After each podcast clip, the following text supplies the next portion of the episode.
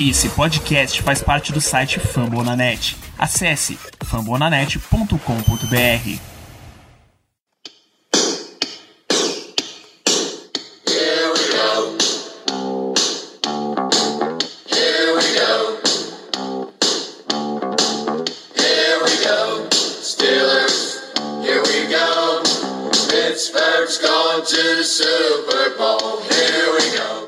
Estamos ao vivo e você cumprimentar quem estiver na expectativa, nosso glorioso chefe Ricardo Rezende, tá por aí já, né? Chefe acompanha, né, rapaz? Claro. Tem que Tem que supervisionar. estar. Exatamente, tem que estar sempre supervisionando. Tem que estar de olho, só cresce quando, quando o patrão tá ali por perto. Então, hoje, amigo Germano, amigos telespectadores, iremos falar sobre, dar umas notícias aí, dar uma geral do Steelers. Meu Deus do céu, tô- eu abri a Twitch tô me ouvindo.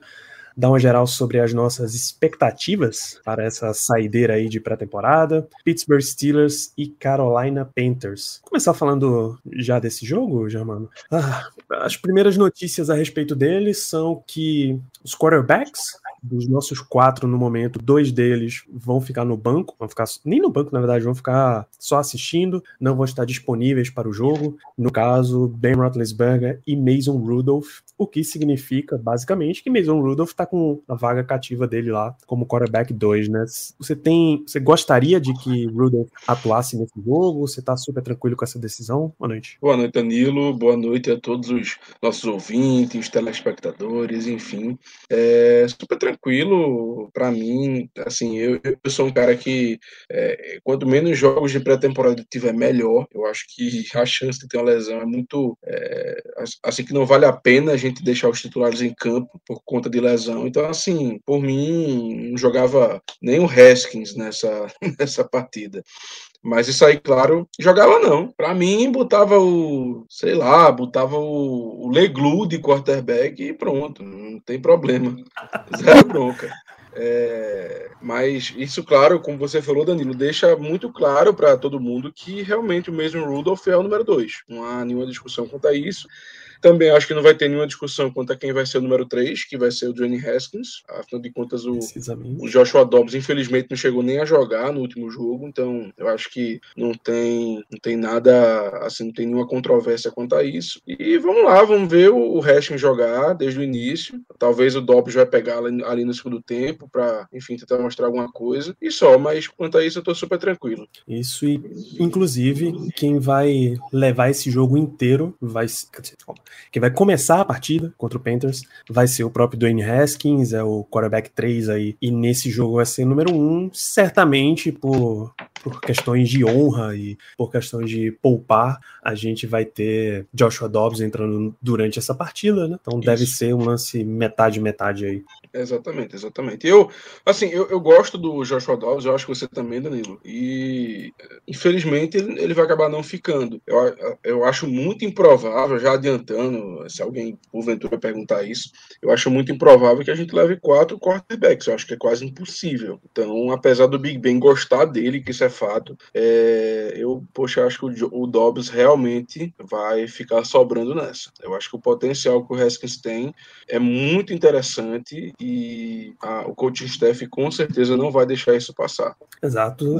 Basicamente, uma das grandes disputas aí dessa pré-temporada, que era essa ordem de quarterbacks, né, acabou com o último jogo. E a gente tem Ben Roethlisberger número 1, Mason Rudolph número 2, Dwayne Haskins número 3 e Joshua Dobbs número 4, certamente fora da equipe, já dificilmente, dificilmente não, já não é um jogador é, ativo para practice squad, vai ficar só para a gente saber se Haskins fica com o time titular ou se ele é dispensado para voltar com o practice squad, é muito difícil, pelo menos para mim, que ele saia do time. Ele deve voltar direto no elenco, deve ficar no elenco principal, né? Isso, isso. Acho que não, não existe muita dúvida quanto a isso, não. Tem uma boa sequência de anos que o Steelers vem levando três quarterbacks toda temporada. Sim, A gente não Sim, espera sim. que seja quebrada essa sequência, pelo menos não agora. exatamente, exatamente. Além disso, já tem mais notícias sobre jogadores para esse jogo da Precision. Nadir Harris não vai entrar em campo. Mike Tomlin tinha dito antes da pré-temporada, pouco antes do jogo de Hall da Fama, de que ele ia jogar as quatro partidas, que era a hora dele soltar, dele começar a entender a velocidade da NFL e tal. Mas já viu o que tinha de ver, já enrolou no plástico bolha, já mergulhou na câmara de recuperação dos Saiyajins e não tem absolutamente motivo nenhum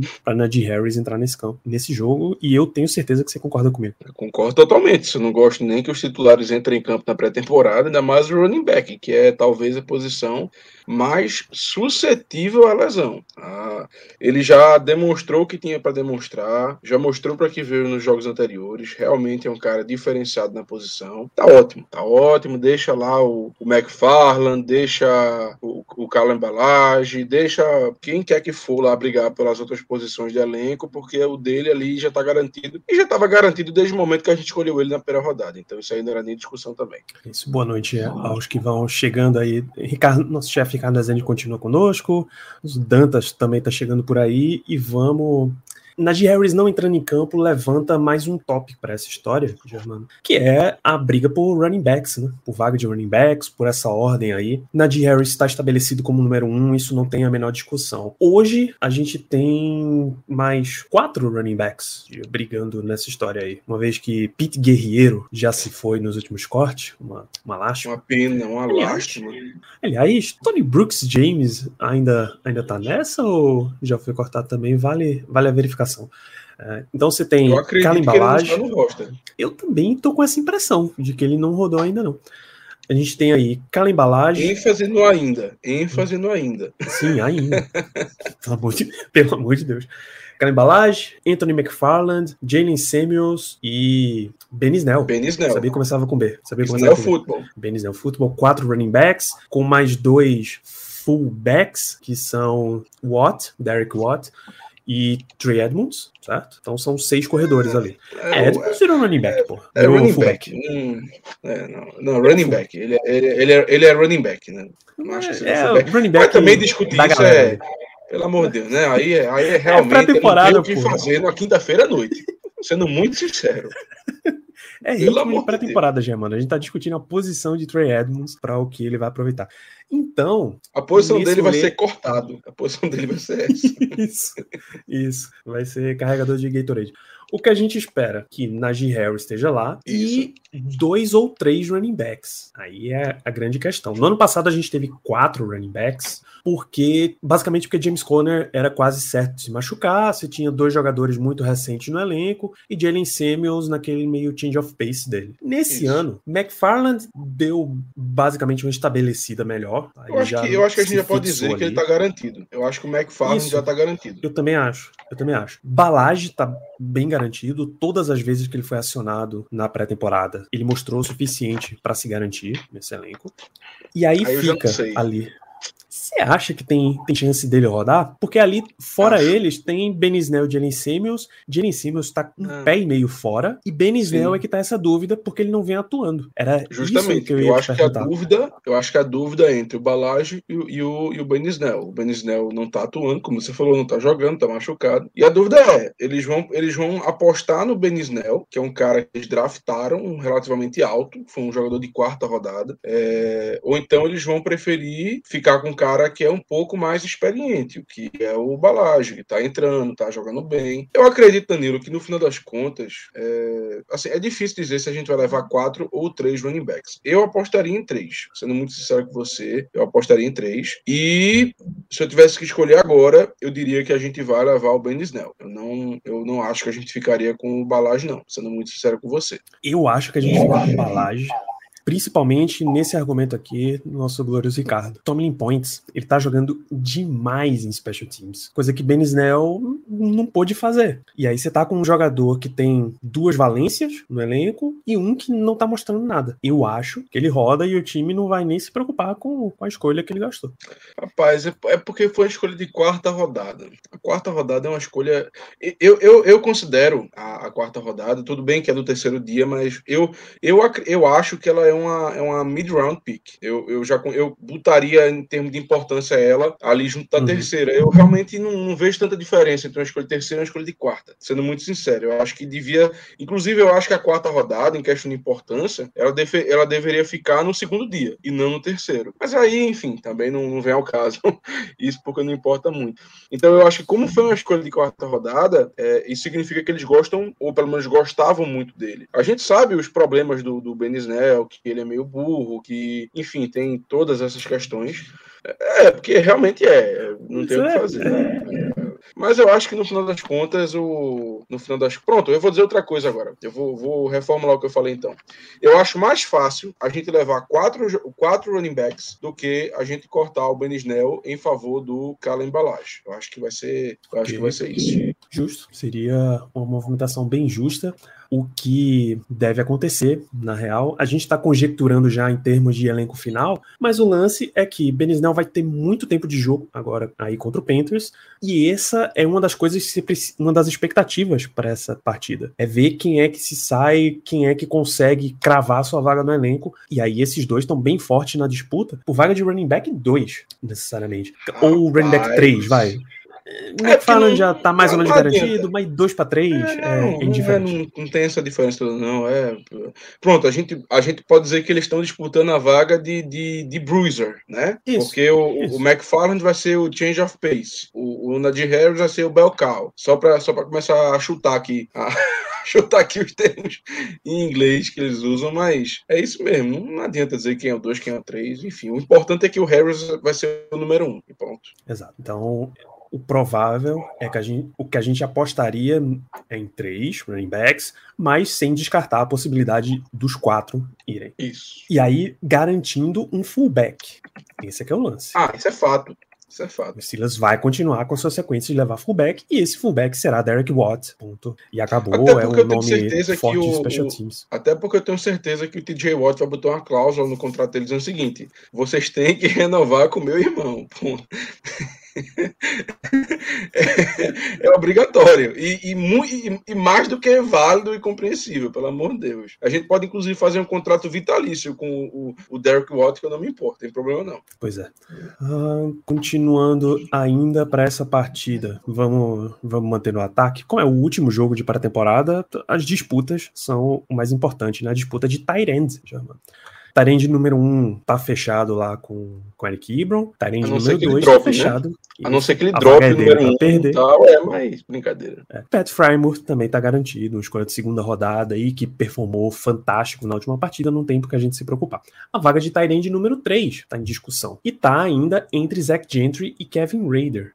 No último jogo, Gentry jogou muito mais do que Raider. Apareceu muito mais do que Raider. Até como bloqueador, como recebendo bola e tal, ele deu, mostrou muitos avanços que hoje ele tá na frente dessa corrida, né? Isso. E aí a, a grande expectativa é para essa disputa entre Zach Gentry e Kevin Raider. É, essa disputa tá com certeza em aberto. É, como você falou, o Gentry tá na frente, até por, até por ter mais tempo de, de, de Steelers, né? Por ter desempenhado melhor nesse, nesse último jogo, ter jogado mais. Mas é uma disputa que para mim tá aberta. É, se o Raider, por um acaso, tiver uma partida muito boa, o Gentry não for tão bem, enfim, a gente nunca sabe o que se passa ali dentro, né? Assim, as questões externas, o, dia a dia, o cotidiano. Mas para mim tá uma disputa muito, muito, muito aberta, muito aberta. É, é, eu não, lembro quem comentou isso no, nosso QG, acho que pode ter sido até o, a chefia, o Ricardo, é que é, no começo do, do, training camp, alguém chegou a comentar o seguinte, que pela primeira vez eles estavam vendo o Zach Gentry como Tyrande e não como um quarterback convertido. Ou seja, parece que ele finalmente aprendeu a jogar na posição. A gente sabe que tem essa learning curve, né? Essa curva de aprendizado. Então talvez tenha chegado a hora dele de, de aprender como jogar na posição. Até porque, meu amigo, nos últimos anos era muita cagada que ele dava, viu? Porque ele ficar no roster final foi, assim, mais demérito dos outros do que mérito dele, sendo muito sincero. E vamos ser sinceros aqui também, é, se ficar o, o Zach Gentry, ok. Se ficar o Kevin Raider, ok. Se não ficar ninguém, a gente botar o Derek Watt para ser tarefa número 3, ok. Tá tranquilo, tá tranquilo. Isso aí é besteira. Tem outras posições que a gente realmente tem que ter mais preocupação, mas de tarefa de três, cara. Sinceramente. tanto faz, tanto fez. Pois é, é aí são as nuances de distribuição de elenco. Você tira um Tyrande para botar um outro jogador de uma outra posição, para botar, sei lá, um outside linebacker 5, você tira um, um wide receiver para botar mais um running back, é um toma lá da cá que você vai negociando aí. Toda essa situação, o fato é que a disputa de Tyrands vai ser bem equilibrada. Ó, breaking news, já que a gente está ao vivo aqui, Ricardo já, já informa, teremos Pittsburgh Steelers e Buffalo Bills ao vivo na semana semana 1 na ESPN. A contagem de jogos dos Steelers continua bem alta nas nossas expectativas. Vou, Para... vou até anotar para a gente meter numa, numa próxima live aí. A gente vai ter um espacinho entre o final da pré-temporada e a temporada regular para a gente dar uma contabilizada nesse rolê. Bem. Perfeito. Anota aí, pra, anota aí, Ricardo, por favor. Você que está acompanhando pelo chat. Agora sim, só tem uma, uma questão em aberto ainda, né? Quem é que vai narrar? Hum. Porque assim, a gente fica feliz que vai passar, isso é fato. É, não tem, assim, passando, estamos felizes. Agora, vamos ver quem vai narrar, né? Para saber se eu vou ter que deixar no mudo ou não. Tem SAP não, porra? Tem Game Pass, né? Mas às vezes não pega, às vezes não pega e tal. Ah, é verdade. É.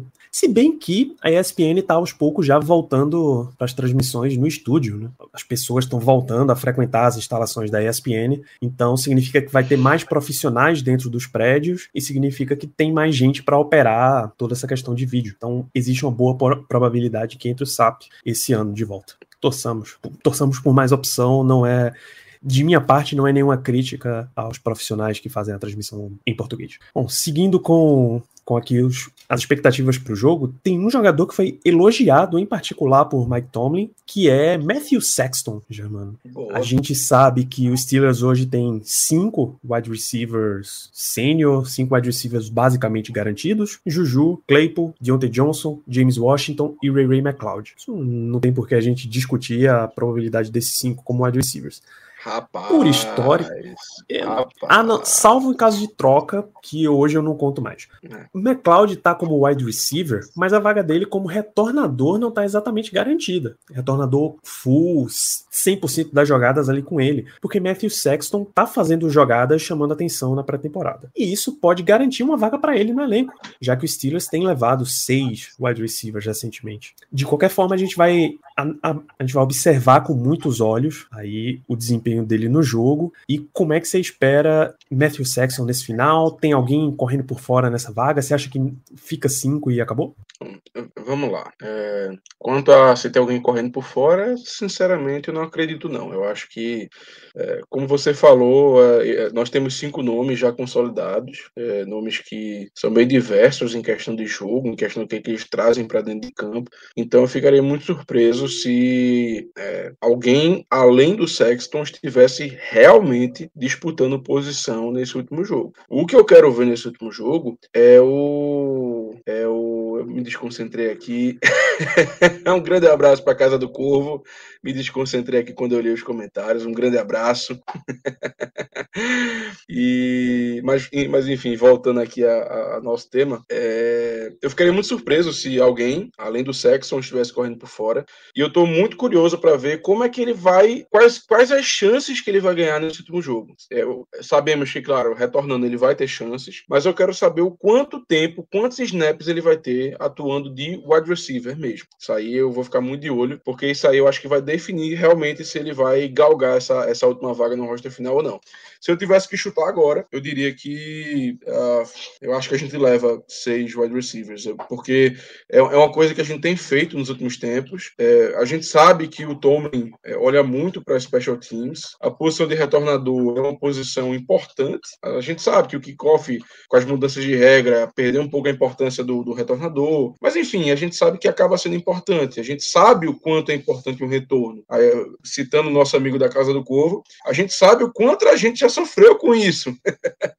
o Jacob Jones que o diga, né? Enfim, então a gente sabe quanto a gente já sofreu com os adversários que tinham bons retornadores, e é uma coisa que a gente vem procurando nos últimos tempos e que a gente não tem exatamente achado. Eu não vou dizer que o nosso jogo de retorno tá ruim, não, não chego nem a isso. Mas é aquela coisa, não é, não é especial, não é, não é aquele ponto do nosso jogo que pode desequilibrar. É, a gente tem o Deontay Johnson, que, poxa, já retornou, fez, fez bons trabalhos. A gente tem o McLeod, a gente tem o Cameron Sutton, que também já retornou alguns, algumas vezes. Mas a gente sente falta daquele, daquele, vamos dizer, playmaker na posição, se é que eu posso dizer isso. É uma coisa que a gente sente falta. É essencial da gente ter no roster? Não é essencial, mas se a gente conseguir, ótimo. Aí vem a pergunta: será que o fato de um jogador ser especialista nessa posição, ele ser muito bom nessa posição e somente nessa posição é suficiente para galgar uma vaga no roster final? Por isso que eu quero ver o Sexton atuando realmente como wide receiver, se ele vai é, ter um bom jogo, se ele vai ter bons snaps. E isso aí é que vai dizer se a gente vai levá-lo ou não. Mas, de novo, se eu tivesse que chutar, eu acho que sim. Eu acho que a gente vai acabar levando seis e ele seria esse sexto nome. Mas é aquela coisa, nada impede da gente levá-lo para o roster final e dar dois dias e cortá-lo. como aconteceu nos últimos anos, como por exemplo o Tuzar Skipper, enfim. É, mas se eu tivesse que chutar agora, eu acho que realmente ele vai acabar ficando com essa vaguinha. É isso, inclusive os grandes retornos que ele teve nessa pré-temporada foram todos de punch. Nenhum de kickoff ainda. A expectativa é que ele tenha oportunidade para retornar kickoff agora contra o Panthers. Então, o que é que eu acho que vai acabar acontecendo? Riri McLeod como retornador de kickoff, Matthew Sexton retornador de punch, os dois ficam no elenco, seis wide receivers, fechou. Fechou e vamos embora. O que vale é que aqui, pegar um papelzinho para começar a anotar a quantidade de jogadores que a gente tá botando em cada posição pra gente não, calma, calma, Germano. A gente tá na expectativa de disputa do último jogo. Previsão de elenco é segunda-feira. Anota aí, então, você beleza. telespectador. Segunda-feira estaremos ao vivo neste mesmo local, fazendo nossas previsões de elenco antes dos cortes finais. Essa é a minha dúvida final. Então, a gente está nessa, nessas expectativas. Uh, aproveitando que a gente está falando de wide receiver, dá para responder a pergunta do Diego. Os únicos jogadores até agora anunciados que não vão jogar são os dois quarterbacks principais, é Big Ben e Mason Rudolph, Najee Harris, TJ Watt, porque ainda não tem, não fechou o contrato, não vai ter essa renovação ainda, e Stephen Tuitt ainda não tá, não se representa, 100%. não tá treinando, é, não tá junto com o elenco ainda, então então o time vai dar uma segurada nele aí. O resto, ninguém tá anunciado que não vai jogar. Então esperamos ver todo mundo por lá. E eu espero que por pouco tempo. Também, cara, não tem necessidade nem do primeiro quarto inteiro, bicho. Já, já passou. Já passou essa história aí. Pô, a gente falou muita coisa de ataque, pulemos para a defesa, outside linebacker, Germano, é mais uma mais um lugar onde tá nessa disputa aí. Ó, Ricardo, antes da gente entrar em outside linebacker, deu uma boa. Se Big Ben não joga, nenhum titular joga. Nenhum titular, eu diria, veterano no caso, Ricardo. Que é, sei lá, Juju, Claypool, eh, Deontay Johnson, esses caras dão uma parecida ali, mas Cam Hayward, mais veterano, Joe Hayden, mais veterano, Minka, que é mais estrela, dá uma poupada ali. Talvez seja seja nesse sentido aí. Eu tenho uma história maravilhosa para contar quanto a isso, Danilo, rapidinho. É, eu, tava, eu, tava ouvindo, eu tava ouvindo outro dia uma entrevista do Everton Felipe, jogador do esporte, juvenil. Hum. É, e aí ele tava comentando, não sei se eu acredito que foi ainda aqui no esporte. É, na época que ele tava aqui, tinha o Diego Souza, enfim, tinha uma galera mais, mais velha, mais experiente. E aconteceu de ter um jogo, ele jogou o jogo inteiro, e aí no outro dia é, é ia, ter, ia ter treino, ia ter o regenerativo para quem foi titular. E aí ele, ele disse que chegou lá no regenerativo e falou assim, ó, eu, eu quero eu quero treinar, porque eu não tô cansado, não tô cansado. E aí o técnico falou, ah, então corre. Então vai treinar que tu é muito novo, não tem para que fazer regenerativo não. E ele foi treinar. Então é basicamente isso, assim, a galera que é mais nova, a galera que, que, que assim, não tem tanta experiência, não tem tanta quilometragem, bota, bota ali um drive, dois drives no máximo e pronto, e pronto acabou, assim, não tem para que mais não. E aí deixa a turma do terrão se matar e acabou. Isso aí fica até mais legal de ver. É isso, quem tá com boi na sombra pode descansar à vontade.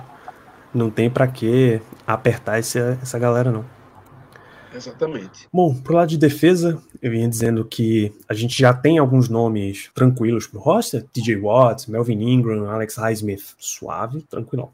A disputa tá abaixo desses três aí. Hoje a gente tem três candidatos. Isso. Né? Quincy Rocher, calouro, draftado esse ano. A gente tem Cassius Marsh, que foi draftado, foi draftado, contratado no final da temporada do ano passado, mais como um nome de completar elenco, special teams ali. Experiência, o terceiro- né, também. De experiência, claro. E o terceiro, um undrafted, vem aparecendo. Undrafted não, contratado, na verdade. É Jamir Jones. Fez, fez um pouquinho inclusive. de barulho. Isso, fez um pouquinho de barulho aí nessa pré-temporada. Então a gente vai ver os três jogando bastante, tá? Isso. Bastante. Como é que tá a tua expectativa nesse momento para essa disputa aí? Acho que está em aberto. É, o Jamir Jones, para mim, ele tem, é, em questão de produção, acho que ele é o que tem do melhor nesses últimos jogos. A gente sabe que o Cassius Marsh é o cara mais é, experiente, então isso vale bastante na cabeça do Tomlin. E, por outro lado, o Quincy Rocher foi escolhido sexta rodada, um cara que também eles falaram muito bem, inclusive na época do draft. Eles chegaram a dizer que estavam surpresos do, do Quincy Roche- Rocher estar disponível é, naquela posição, que eles tinham uma nota de quarta rodada nele. Então, assim, eu acho que cada um tem seus pontos positivos, como eu falei, e que realmente esse último jogo vai acabar decidindo. Nesse aí eu não consigo nem dar um palpite, sendo muito sincero, porque eu acho que realmente está muito aberto. Talvez esteja, na minha opinião, pelo menos, a posição que esteja mais aberta em relação a isso. De tudo que, que eu vi, de tudo que eu li a respeito, parece ser um caso de Jamie Jones e Cassius Marsh pulando à frente. Marsh pelo, por mostrar coisas em special teams, Jones por mostrar coisas em campo mesmo, como outside linebacker, e de novo Marsh ganha por experiência. E aí Rocher ficar ser encaixado ali no final, tentar trazer de volta para practice squad. É tudo uma questão, telespectador Igor, de encaixe de novo. Norm- ultimamente a gente tem visto Steelers levar nove linebackers, não é isso, Isso. Contando outside e inside. Isso, isso. Aí o Steelers faz essa balança aí. Quando tem mais inside linebackers de qualidade para levar, ele dá uma, uma diminuída de inside e pega mais outsides para ter mais rotação ali. Quando o nível de outside tá maior, ele leva um pouquinho menos e aumenta de inside. Fica nessa disputa, tá? Eu não acho que vai acontecer de seis outside linebackers, porque o Steelers está precisando muito de inside nesse momento. A gente pode até ir para a sequência com os inside linebackers do time. Isso. Devin Bush tá garantido, Joe Schubert tá garantido, Robert Spillane tá bem forte para tá garantido. Não, tá garantido também. É, tá garantido. Tá garantido. Pela, pela performance em pré-temporada, Marcus Allen também tá bem forte aí para ficar no grupo final. É, Ulysses Gilbert tá quase, tá com um pezinho fora, mas um Uhum. pezinho e meio fora, eu diria. Foi muito mal. Talvez ele tenha. Talvez dentre os jogadores não calouros, ele. E. Assim, daquele. Deixa eu reformular. Tal- Talvez entre os jogadores não calouros e draftados, ou seja, segunda, segundanistas, terceiranistas, quartanistas, ele tenha sido o que teve o pior desempenho. Eu acho que. Eu acho que foi isso. Isso e o último nome que tá faltando aqui é Buddy Johnson, draftado esse ano. Esse eu imagino que, que vá até a vaguinha dele ali, o que daria uns 5. Isso. 5 inside linebackers. Ou seja, tá apertado aí, Igor. Tá apertado. Levar seis outsides mais cinco inside, aí não sobra, não sobra vaga pra ninguém. O que aperta pra posição seguinte, cornerback. Cornerback é uma situação crítica do Steelers, eu diria. E onde tivemos uma grande surpresa, né? Exato. Exato. O Steelers fez o- os cortes essa semana de 85 para 80 jogadores e Anthony Brooks foi embora. Era um dos caras que estavam treinando, disputando a vaga ali como um níquel, Isso. disputando aí para ser níquel em algumas das situações. A gente disse nas últimas lives, nos, nos últimos episódios, que o Steelers não tá planejando exatamente ter um níquel fixo ou dois níquels por situação, como era Cam Sutton numa situação mais de cobertura, Mike Hilton mais numa situação de pressão. É para ser muito mais situacional do que isso. Eles terem três, quatro jogadores prontos ali para posição, alternando com os outsides também, e ter formações mais, mais dinâmicas nessa história. Hoje, o que é que a gente tá como cornerbacks? Joe Hayden, super garantido. O próprio Cam Sutton também fechado. Aí começa um monte de dúvida, um monte de interrogação. Shakur Brown, undrafted free agent desse ano, tá na disputa. Justin Lane, escolha de terceira rodada de uns três anos atrás? Tem três Vai. anos já, né? Ele é a mesma classe de Deontay Johnson? Eu acho, eu acho que sim, eu acho que são três anos já. É. Incrível como passaram rápido esses três anos, ele não fez absolutamente nada. Exato. Impressionante, bicho, de Nunca, verdade. É uma, nunca se É, posicionou. não, é impressionante, é um negócio assim, não dá não. É, a gente, eu acho que a gente podia, inclusive, fazer o seguinte, pô, a gente podia fazer um trato com, com os Ravens, com a Casa do Corvo. Eles draftam cornerback pra gente e a gente dra, drafta wide receiver pra eles, porque não tem condição, cara, não dá. Impressionante, dá não. Vou até, vou até abrir aqui o, o elenco do Ravens. Bora, Cleverton, fica de olho aí, vê se tu fechava, vê se tu assinava essa troca. Vou pegar um cara bem no final do roster aqui. Ah, porra, o cara que, na real, na real, o cara que eu queria, vocês acabaram de trocar, que era Sean, Sean Wade. Né? Acabou de ser Inclusive, trocado pro Patriots. Queria, hashtag queria. Porra, vem Wade mais um negocinho, vai um James Washington da vida, porra. Quem Cara, o? James Washington viraria no mínimo o número 2 lá tranquilamente. Até porque eles Quem estão sem ninguém, fechava? né? Todo mundo machucado. Enfim, é, cornerbacks aqui dos Steelers. E o que eu esqueci de mencionar, James Pierre, também tá nessa disputa aí. Não, mas é. peraí, deixa eu destacar o comentário aqui. É, Cleverton, a gente sabe que o Wade tá sobrando. É exatamente esse o princípio. Os Steelers tem wide receiver sobrando e o Ravens tem cornerback sobrando. A gente negocia aí, faz essa troca e todo mundo sai satisfeito. Exatamente. olha que loucura. É, então tem muito nome ali, todo mundo tentando destacar. Eu sei que James Pierre tá um pouquinho à frente de Lamar Jackson, bicho. As grandes revelações aí. James Pierre tá um pouquinho à frente no elenco, até pelo parentesco com Lamar, né? Pra fazer esse fator psicológico. É, tanto como o outside, como Nickel também. Para as duas ele tá concorrendo e concorrendo bem. Mas abaixo disso tá muito difícil de achar valor. Shakur Brown veio com muita expectativa. Boa noite, Ruffles. Você quer dar o seu palpite também? Deixa eu colocar ele com mais presença aqui. Não, filho. Rapaz, ele, ele tá aqui me aperreando, eu tive que mostrar esse cachorro safado, porque quem sabe faz ao vivo, né? Então eu vou dar uma seguradinha nele aqui pra ele me deixar fazer a live em paz. Não, a gente nem precisa estar falando nada. Só o Ruffles tá aparecendo, a audiência já vai subindo já, mano. Esse cachorro safado. Tá ali no chão. Vai tá ficar na, vai ficar na tela cheia aí. Pronto. Não, tá Tchau, no chão Ruffles. já. Pra ver se ele dá uma acalmadazinha. Tchau, Ruffles. É, Então a expectativa é ver dessa galera aí quem é que quem é que sobe na disputa, quem é que aparece melhor. Eu, essa é muito difícil pra mim, cara. Eu não tenho palpite nenhum nesse momento. A, a- lesão do, do Brooks, ela, assim, ou melhor, a lesão não, né? O corte dele, é, eu acho que nos surpreendeu, mas acho que lá dentro era mais do que esperado isso. E realmente. Eu falei que a disputa de outside linebacker talvez esteja mais aberta. Agora, a de, a de cornerback eu acho que está mais imprevisível. Porque realmente eu acho que qualquer pessoa, qualquer cornerback que esteja no elenco atualmente, ele tem chance. Porque de, de fechar a gente tem, eu diria que três, né? Nós temos o, o, Joe Hayden, o Sutton e o James Pierre. Esses três eu acho que já tá bem tranquilo. E geralmente a gente leva seis, então assim, faltam três. O Arthur Mallett teve bons desempenhos, um cara que tá indo bem no Special Teams, mas se machucou. Não sei nem se ele vai jogar, realmente não tenho essa, essa informação. Shakur Brown foi muito mal. E aí a gente começa a, faltar opção mesmo, assim. O Justin Lane, que a gente sabe que nunca demonstrou nada. Então, assim, é, é como você falou.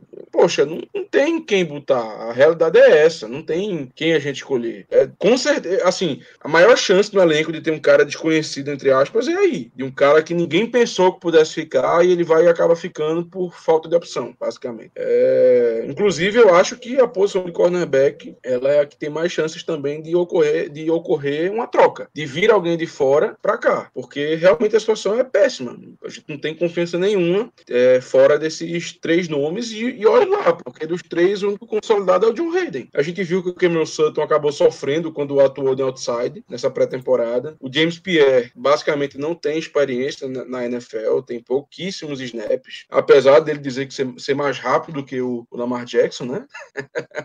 Mas realmente é complicado, é, é difícil mesmo. Eu, porra, queria demais o Sean Wade, cara. queria demais. Ele seria quarto, é, ele chegaria para ser com certeza o cornerback número 4, assim, tranquilamente. É, para quem, pra quem não acompanhou, o Baltimore Ravens trocou Sean Wade, draftado esse ano na quinta rodada, eu acho, para o New England Patriots. Em troca, eles ganham uma escolha de sétima rodada de 2022 e uma de quinta de 2023. Acho que, é, acho que são esses os termos. Isso, são esses. Uh, então começa a ficar apertado aí. Essa questão de cornerback é uma das disputas que vai, vai ficar em aberto, é uma das coisas que vai rolar. Por exemplo, em questão de, ah, mas o Steelers pode olhar free agents no mercado. Eu vi, por exemplo, alguém sugerindo o Garyon Conley, foi escolha de primeira rodada do Raven, Raiders. Isso. É, Ohio State, eu acho, e não performou lá. Que aí, sem tanta expectativa, a performance podia ver eu... o que é que tinha ali Rapaz, e tá com free agent. foi Ohio State, mas aí realmente não lembro se ele. Eu não sei se ele foi Clemson, mas aí, enfim, aí não tem. Isso aí é besteira. Ah, não, foi Ohio State mesmo. Eu tô com confundindo com outro cara de que era de Clemson. É. Só me pergunto quem é, mas tudo bem. Então você tem, de acordo com o pessoal, tem opções, tá? Para ir buscar, só não Sim, exatamente. Tem, sempre tem. O lance é, se fosse para a gente contar com isso, já teria trazido, né? Pra, pra fazer teste. O cara é free agent, pô. É, realmente. Quem, quem, foi, quem foi o cornerback na última temporada que a gente fez isso? Era um cara que era do Giants, lembra disso? Eu não lembro o nome dele, cara. Acho que era até safety. Mas, mas acho que foi isso. Ele foi. Você. Se eu não estou enganado, ele foi contratado assim, faltando uma semana. Se eu não estou enganado, jogou uhum. o último jogo e acabou ficando. Mas aí realmente não, não tenho certeza, não. Eu, eu, lembro que, que rolou isso daí mesmo, Germano. É... Mas é isso. É, se, poxa, é, é, é muito difícil é, trazermos algum free agent depois dos cortes, ou melhor, durante os cortes, né? Enfim, porque qual é o sentido? Se a gente poderia trazê-lo antes, botar ele para jogar alguns, um, dois jogos para ver o que, que ele tem, se ele ainda tá bem, não faz o mínimo sentido. Claro, é um cara cortado ali nos cortes finais, a gente pega na waivers, beleza. Isso aí é totalmente compreensível, mas um free agent, a gente não, não contratá-lo antes, podendo dar, dar, dar tempo de jogo para ele, realmente não faz o menor sentido. Tá procurando quem é o cara, né? Tô procurando quem é o cara, bicho, porque eu sei que rolou isso daí mesmo, mas eu não lembro exatamente qual foi o cara, não. É, mas enfim, teve, teve esse rolê. É, o próprio Joe Hayden veio nessa história aí de um jogador que foi cortado e acaba aparecendo depois em outro time. É, é, é nesse, é nesse sentido mesmo. Isso. Gente, a gente tá em cornerbacks e a O legal é que o resumo disso tudo, Danilo, é o seguinte: hum. tirando os três Lascou. que a gente falou, a gente não sabe quem é que vem, não sabe quem é que vai. É impressionante como a gente tem problema com cornerback. Sério, é um negócio impressionante. Muito, cara. Muito mesmo. É, a gente tá em defensive backs. Passar para é. safety, meu irmão. Certo. Curtis Riley era o nome da fera. Pronto, esse mesmo, esse mesmo. E poucos anos antes, Nat Burry, mas esse é ruim demais pra gente estar tá lembrando aqui. É... para pro lado de safety, a gente tem também disputas. É óbvio que Minka Fitzpatrick está garantido nessa história. Terrell Edmonds continua sendo titular uhum. por ali, a, muito contra gosto. Não, mas melhorou, mas... né? Melhorou, vai. Temos que dar o braço pra você que ele deu uma melhoradinha, vai. Mas a gente sabe que dava para encontrar outro, outros jogadores aí no mercado, baratos e que teriam no mínimo o mesmo. É um negócio impressionante. Você contrata a peso de, de, nada, basicamente. É muito, muito fácil. O, a gente volta a mencionar os Tree Boston da vida, todo ano Não, pega um contratinho é, de um ano. É baratinho. sensacional. É, é, toda, toda off-season era esse cara. Mil artigos, não. Jogadores que os tiros devem. Deve, era sempre esse cara. E o engraçado é que é que eu lembro muito dele porque foi a primeira vez que eu digo assim que eu acompanhei de verdade um draft, a classe dele. Eu não vou lembrar de quando é, mas eu lembro que foi a primeira classe que eu realmente acompanhei, que eu assisti um pouco de tape e tal. E eu gostava dele. Ele era inclusive de North Carolina, então eu gostava dele do lado do Star Hills e toda vez que falava o nome dele eu lembrava disso, já que era toda off-season, toda off-season. É, deixa eu voltar aqui para os safeties. Miles Killebrew entra como um, um ace de special teams, um dos nomes fortes ali, então ele deve estar com sua vaga garantida. Arthur Maulet a gente mencionou como corner, mas está ali no bolo de, de defensive backs. E Trey Norwood vai ter a chance dele para se destacar aí nessa, nessa última rodada. Eu acho que ele está bem próximo do elenco final, hein, já, mano muito mais por demérito do restante. Assim, não é, não tô dizendo que ele foi horrível, é, ele demonstrou o motivo que ele foi escolhido de sétima rodada. A gente lembra muito bem daquele lance, acho que foi no primeiro jogo, foi no segundo jogo, que, assim, até o, até o Ricardo falou no QG, ó, tá aí o motivo de ter corrido quatro pontos, lá vai todos. Até esqueci quanto é que ele correu. Mas, enfim, demonstrou que ele não é o cara mais ágil do mundo, que ele não é aquele cara mais rápido do mundo, mas, assim, ele não fez nada que, que o faça perder essa vaga. Ah, enfim, eu acho que ele também já. Eu diria, Danilo, sem brincadeira, que eu acho que ele também já está garantido. Eu acho que não vai ter nenhuma surpresa na posição de safety, não.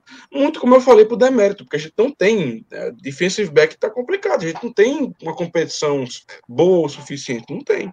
Isso é uma coisa boa para a gente observar dele, inclusive, é ver ele fazendo coisas diferentes, né? Alinhando como um safety, é. meio patrulhando o fundo do campo, chegando mais perto de box, nickel corner, fazendo umas coisas meio variadas ali para ele ser mais uma e claro, Special Teams, para ele ser mais uma inclusive, Danilo, canivete é suíço ali na defesa. Que, inclusive, Danilo, assim, é, como você comentou isso, me veio uma ideia na cabeça que talvez possa acontecer. Como ele é um cara que tem essa versatilidade toda, o próprio Tomlin falou que ele era um, um, um canivete suíço, né? Na época que escolheram ele. Cara, é possível que a gente acabe levando. Eu não digo nem que a gente vai deixar de levar alguém de, de DB, ou seja, geralmente a gente leva 10. Eu acho que realmente. Rapaz, escolher.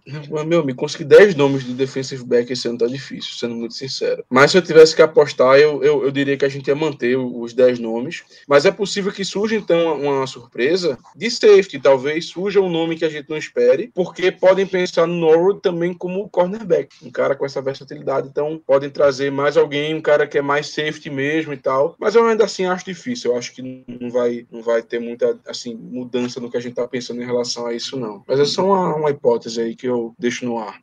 E a gente fecha essas expectativas de disputa posicional aí com Special Teams. Chris Boswell tá fechado, basicamente. A competição dele nem foi uma competição esse ano. Sam Sloman foi pavoroso e já rodou prime na primeira sessão de cortes. Jordan Berry ainda tá por aí. E se eu fosse o Pittsburgh Steelers, dava o jogo inteiro para Jordan Berry. Faça isso não, inteiro. pelo amor de Deus. Faça por um motivo. Não. Por um eu sei qual é, mas não faz motivo. isso não. Bota no mercado, bicho. Gente, sei, alguém tá precisando de panta. Do jeito que esse cara é, do jeito que o Jordan Berry é.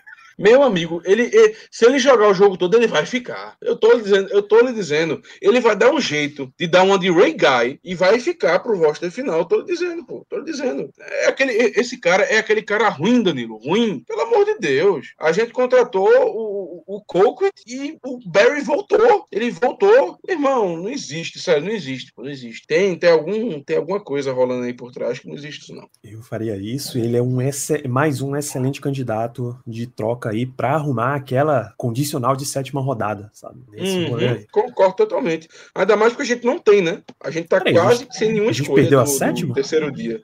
Não, Eu sei que 4, 5 e 6 já é, foi. A gente não tem quase nenhuma escolha no terceiro dia. Eu acho que só tem a da sétima rodada mesmo. Então eu quis dizer que assim, que a gente não tem escolha no terceiro dia. ah, isso, isso. É, porra, Cleverton, se Kevin Colbert fosse de Costa, já tinha arrumado uma sexta rodada aí por, por Jordan sexta? Berry há muito tempo. Oxi, sexta? Hum, tá bom. De Costa?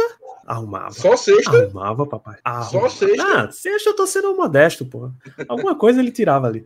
É, com certeza. E por incrível que pareça, Germano, ainda estamos tendo uma disputa de long snappers. Ah, Cameron Kennedy, que já tá aí há alguns anos, há quatro ou cinco, contra Christian Kuntz. Todos eles estão nessa disputa aí. Ah, eu, eu, sinceramente, eu me recuso a comentar a disputa de long snapper, cara. Não, você, você precisa ter um favorito na disputa de long snapper, Germano. Não é possível. Me recuso, Danilo. Não tem como.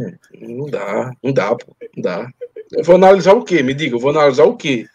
Porque, pô, é, no punt, no, no punt a gente consegue tal, é, assim, dá para fazer, dá para dar uma analisada, mas para fazer um comentário um pouco mais, um pouco mais é, completo, né, de análise e tal, em todas as posições dá, na verdade, menos a de long snapper, velho. Vou dizer que ah, ele lançou a bola bem, ele, ele não errou, pronto, ele não errou. É, é o máximo que eu posso dizer sobre o long snapper. Então, meu amigo, bota quem, bota quem for o cara mais engraçado, pronto, bota quem for o cara mais engraçado, o mais, o mais gente boa, o mais mais boa praça no elenco, porque não importa no final do dia. Contanto que os dois não errem, e não, com certeza dificilmente vão errar, tá, tá tranquilo. É, tem quem esteja cotando Christian Kantz como long snapper, porque ele ainda teria algum valor na equipe de coberturas. Amigo, se chegar no ponto do long snapper tá fazendo a cobertura, é porque a gente tá lascado. Então. Sinceramente, pelo amor de Deus. Já sei. Não, quando. É, tem como, não, não dá. A não ser que você seja um, um Joe Cardena, feito. O Patriots pegou lá o cara na quinta rodada. Aí, pelo amor de Deus, não dá, não. Você quer, nem se o nome do cara não é quer falar esse. de Colin Rouba, não, né? Não, Colin, não, Colin Rouba tem um lugar especial nos nossos corações, né? Enfim, Por a história dele é, ele é o favorito dos nossos corações, mas já passou, tá em outros. Acho que ele tá no Jaguars, né? Se não tô enganado, deve estar. Tá, não sei. Porra, ele tava no Rams até um dia desse. E foi, eu lembro dele no Jaguars. Interessante. Saber onde anda nosso queridíssimo Colin Rouba. E o mais importante, Danilo, se ele continua casado. No- ele, ele saiu dos Steelers, foi pro Jaguars, dois anos no Niners, depois Giants de novo, aí veio Rams, Niners, voltou pro Rams e ele é um free agent hoje, Germano. Pobre Colin ih. Então, então eu vou reformular, Danilo. Eu tenho meu favorito. Meu favorito é o Colin Rouba. meu favorito é pra posição. Lauren, se você estiver assistindo essa transmissão, estamos com você e com Colin estamos voltar você. Pittsburgh. Inclusive, você pode dar uma de, de- Acho que é Melanie o nome, dele, o nome dela, né? realmente não sei. Mas enfim, você pode inclusive dar uma de, de Mr. Schubert, né? Ou Mrs., melhor dizendo, Mrs. Schubert, e anunciar antes que todo mundo saiba que aconteceu a troca, que aconteceu a contratação. Você pode anunciar também, fique à vontade. Uhum. É, olha só, vou até dar uma atualizada aqui. A gente mencionou mais no passado jogadores específicos que não iriam jogar, mas eu não estava contando com a coletiva de Mike Tomlin, na qual ele disse ah, que muito importante. importante, vários dos jogadores, many of our regulars, vários dos titulares, nomes mais conhecidos, não vão jogar. Rapaz, você falou Disse, isso. Eu inclusive- Eu, eu, eu tenho que lhe interromper. Eu tenho que lhe interromper. Rest assured. Não, eu, eu tenho que lhe interromper porque eu lembrei de uma coisa aqui. Você, isso, isso é notícia, isso é notícia que você tem que comentar num- numa live, em qualquer podcast. Você, eu vou esperar você até beber sua água. Os maneirismos do Tomlin são sensacionais. Não, não existe isso. Mas prossiga com, com a sua incrível afirmação. Rapaz, eu, eu tô tentando ver uma tradução disso. Eu, realmente tô tentando. Eu, tô tentando de verdade. Eu não, não sei, cara. Eu não, não sei. Eu. Você tem alguma ideia, Danilo, de tradução pra isso? Eu não tenho, bicho. Eu, eu absolutamente não consigo. Não consigo. Vou botar na tela até aqui, peraí, porque é um momento fantástico, porra. Fantástico. Bote, pelo amor de Deus, bote. Eu acho que preciso botar no som. Me avisa se você consegue ouvir. Não, Consegue não ouvir daí, ouvindo, Jamil? não. Não, não. É, então a gente não vai ouvir mesmo. A expressão dele é squirreling those nuts. Eu acho que não existe tradução em português pra isso. Não existe. Não, não tem como você traduzir isso pra português, não. O máximo que eu consigo descrever é, não é apropriado, mas eu acho que o máximo que eu consigo descrever isso é processando as. Não dá, cara, não dá, não dá, não dá. Esse idioma é chamado de Tomlinismo, ou seja, os maneirismos é, de linguagem do Mike Tomlin. É, é, toda, é um- ele é especialista nisso, é, de, de, de criar frases de efeito, de. Enfim, de criar esse tipo de coisa. É, é totalmente normal, a gente já está muito acostumado com isso. Bota o, o, o, o Cam Newton também para conversar.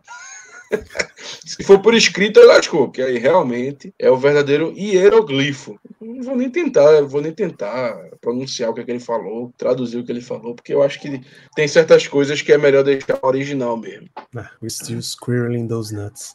Então, vamos, vamos levar só para o sentido de que a gente está tentando, A a gente está buscando aí, a disputa está em tá aberta. tá vendo. É. Estamos pensando seriamente ainda sobre tal situação. Fica aí, fica aí por esse nesse contexto.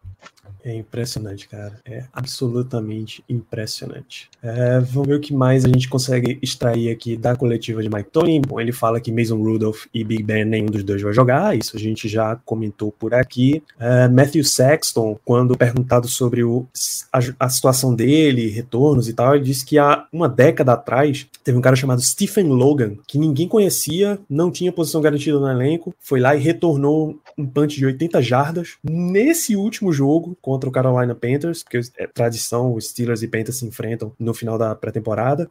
E aí ele garantiu a vaga nesse último jogo, com esse grande retorno. Então, isso dá uma boa notícia para Matthew Saxon, que ele pode ter essa oportunidade aí. Verdade. Hum, é, Najee Harris, Pat Frymouth e Kendrick Green uh, foram alvo de pergunta. São os três calouros que devem ter mais aparições aí na, no ataque durante a temporada regular. Uh, foi perguntado sobre o desenvolvimento deles e a resposta de Mike Tomlin é mais um tomlinismo, né? Estamos sempre tentando avaliar nossos prospectos num aspecto mais amplo, mas algumas das coisas que você mencionou, você nunca consegue confirmar mesmo até que você consiga trabalhar com eles no dia a dia, tudo o resto é especulação. Isso. Então, a gente tenta ver esses caras aí, assistir Pro Days, ver coisas desse tipo, para ver o que é que você consegue extrair nessa história, mas tudo a gente valoriza, são ainda trabalhos em progresso, trabalhos em andamento, então estamos avaliando. Tomlin, Nadir Harris, você disse no começo que ele iria jogar todas as quatro partidas. Isso continua? Ele disse, isso não continua, ele não vai jogar a quarta partida. Foi uma confirmação bem clara. Não precisa, né? Pelo amor de Deus, deixa quieto e vamos embora. Isso. Chris Wormley foi outro alvo de perguntas e foi respondido com. Ele fez um grande trabalho com as, as jogadas adicionais, os raps adicionais que a gente deu para ele. Não surpreende ninguém, ele tem sido uma parte integral desse elenco e nós trouxemos ele de volta no off-season justamente por essa expertise. A gente até nem mencionou a questão de linha defensiva nos duelos, mas Chris Wormley parece continuar o mesmo elenco que a gente teve na temporada passada deve ser o elenco que a gente vai ter nessa, nessa temporada. Mas, na verdade, o que eu acho que o Tomlin falou aí foi o seguinte: é, ele tá indo bem, tá fazendo o que a gente pede e acabou. Se foi aquela velha resposta que, nem, que não diz nem que sim nem que não. A impressão que eu tenho é isso. É, tá, tá na frente, mas assim, também nada garantido. Isso. Uma resposta que ele não ficou nessa posição de dizer nem que sim, nem que não, foi quando perguntado se o desempenho de Trey Norwood na pré-temporada teria interferência no corte de Antoine Brooks. E ele disse uhum. claramente, categoricamente, com todas as letras envolvidas: não. Próxima pergunta. Não, não teve, é muito mais a lesão. Raro que... isso do, do, Tomlin dar uma resposta tão assim direta, né? Cara que geralmente gosta de arrodear, de não sei o que e tal, mas bom saber isso. E, isso inclusive, assim, é, isso significa que talvez o Brook seja um candidato para talvez voltar em algum momento. Pode ser uma opção. É, sobre Stephen Tuitt, que ele ainda não entrou em campo nessa pré-temporada, foi perguntado se tem um cronograma, se tem uma, uma perspectiva para ele retornar a campo, e a resposta também foi bem direta: não, não temos, e eu não gostaria de fazer nenhuma especulação nesse caso. Sobre Dwayne Haskins e Joshua Dobbs. A respeito de Haskins, ele diz que está interessado em ver mais, deixa ele jogar mais, o processo tem que ser justo, todo mundo tem as suas oportunidades para se mostrar e a gente tenta dar o possível para eles. Então, vamos dar mais exposição para Dwayne Haskins, deixa ele mostrar mais do jogo dele, vai ser bom para a gente entender em que nível nós, nós temos um jogador. E de novo, a gente tem um plano, mas a gente vai se adaptando com a situação. Sempre que a gente tem novas informações a respeito dos jogadores, a gente pode mudar os nossos planos, porque é assim que você gerencia uma franquia é, você tem talentos de vários níveis, isso pode dar uma, um bom teste para Dwayne Haskins, como por exemplo, é, ele menciona Burns. Qual é o primeiro nome de Burns do, do Panthers, Germano? Você lembra? Do quê? Burns, que é um, um pass rusher no Carolina Panthers. Ah, Brian. Brian Burns. Brian Burns, exato. Inclusive, Brian o hashtag queria também.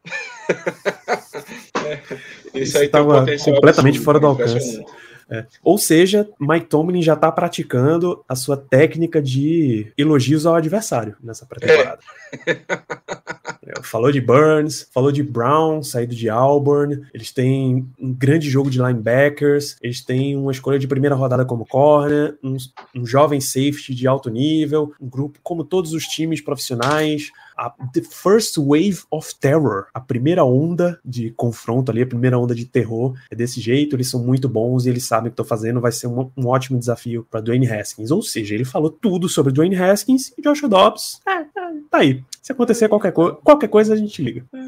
É igual o Damian Cullers, aquele cara que sempre tá ali perto. É o cara que sempre tá ali perto, teve uma lesão, é 0800 Damian Cullers. Agora, se bem que agora isso acabou, né? Eu acho que isso aí não vai ter mais, não. A Cala Embalagem mencionou que vai dar algumas oportunidades para Balage e para Benis, Benisnel, na verdade, com o time titular. Ele não pôde jogar até agora por questão de saúde, então deixa ele mostrar em que nível ele tá. Importantíssimo, né? Importantíssimo o que o Benisnel vai mostrar. Eu espero que ele, pelo amor de Deus, não, não cometa os mesmos erros da, da temporada passada, não seja tão burro, porque se ele continuar naquela toada de escolher o buraco errado, de não saber para onde ir, não dá não, dá não. É, e o último comentário aqui a respeito de jogadores na coletiva de Tomlin foi sobre Demore, é, nosso tackle, escolha de quarta rodada desse ano. Inclusive, o Dantas fez uma pergunta agora pertinente, né? Pertinente. E Tomlin vai direto ao assunto. Ele pergunta se perguntaram a ele se Demore tá mostrando valor aí jogando como left right tackle, se a gente deve esperar que ele continue fazendo isso nesse último jogo. A resposta é sim, ele vem fazendo isso, vem fazendo isso bem na pré-temporada e ele vai continuar. Ou seja, é difícil que é muito mais provável que ele esteja sendo treinado como um swing tackle do que como um tackle titular. É mais provável que Sim, por enquanto, para esse começo de temporada. É mais provável que na primeira rodada o Corafor seja titular como left tackle mesmo, Zach Banner titular como right tackle. Exato. Alguma coisa, mais coisas que você extrai dessa entrevista aí, Germano? Não, assim, eu, Tomlin, eu estou até surpreso dele ter sido um pouco mais direto do que o normal nas respostas. Geralmente, como eu falei, ele dá aqueles, aqueles arrudeios que ninguém que ele, ele, ele nem diz que não, nem diz que sim, muito pelo contrário, aquela situação. Então, é, esperar o próximo jogo, é, é ficarmos atentos amanhã para ver quem se destaca, quem vai mal, que aí, depois disso, a gente vai ter uma noção muito, muito boa de quem vai ficar para esse roster final. Então, é isso. Acho que não tem mais nenhuma consideração a fazer quanto a isso, não. É isso. E a gente tem duas notícias. A primeira, até bem, bem tranquila. Stephen Wisniewski, offensive lineman, produto de Pittsburgh, da região de Pittsburgh, teve pelos Steelers ano passado, anunciou aposentadoria. Esse ano ele quase se aposentou da NFL com mais um anel. Ele foi campeão com o Eagles, e acho que ele foi campeão com o Chiefs também. Sim, sim, foi campeão com os dois. O Eagles Boa. no ano. Só lembrava do Chiefs, no... não lembrava do Eagles, não. O Eagles no Super Bowl 52 e o Chiefs no Super Bowl 54. Inclusive, até hoje eu acho que o, que o Eagles ter ganhado aquele Super Bowl ainda assim é uma, foi uma euforia coletiva. Ainda acho que foi uma euforia coletiva. Doideira do povo, aquele nunca aconteceu de verdade? Exato é, anunciou sua aposentadoria. São. Deixa eu só ver quantos anos de NFL foram. Foram muitos. Até. Foi draftado em 2011. Pô, menos do que eu achava 10 anos de liga, 9 anos de liga. Isso. 9 anos, jogou é, 9 anos. Em cinco franquias. Aí draftado pelo Raiders, jogou com Steelers, ganhou com Eagles e com Chiefs e tem mais um outro time aí no meio dessa história. É, infelizmente ele se machucou na logo no começo da temporada, Decacho não estava disponível, ele estava lá, se machucou e basicamente nunca mais teve a oportunidade de voltar. É... Bom, gente, estamos uma hora e dez aqui, chega aquele glorioso momento. Eu vou até colocar na tela aqui. Momento das perguntas. Caixinha, a caixinha está aberta. Mandem as suas perguntas. Deixa eu voltar aqui no chat e ver o que é que a gente já respondeu. Ah, qual é a data para o anúncio do roster final? Pergunta o Thales. Terça-feira. É Terça-feira, né? Os últimos. É 4 é da tarde. De 8... Agora, eu que, agora, aqui pro RRT, que é o Recife Real Time, nunca é demais lembrar que esse podcast funciona no, no âmbito RRT, que é Recife Real Time.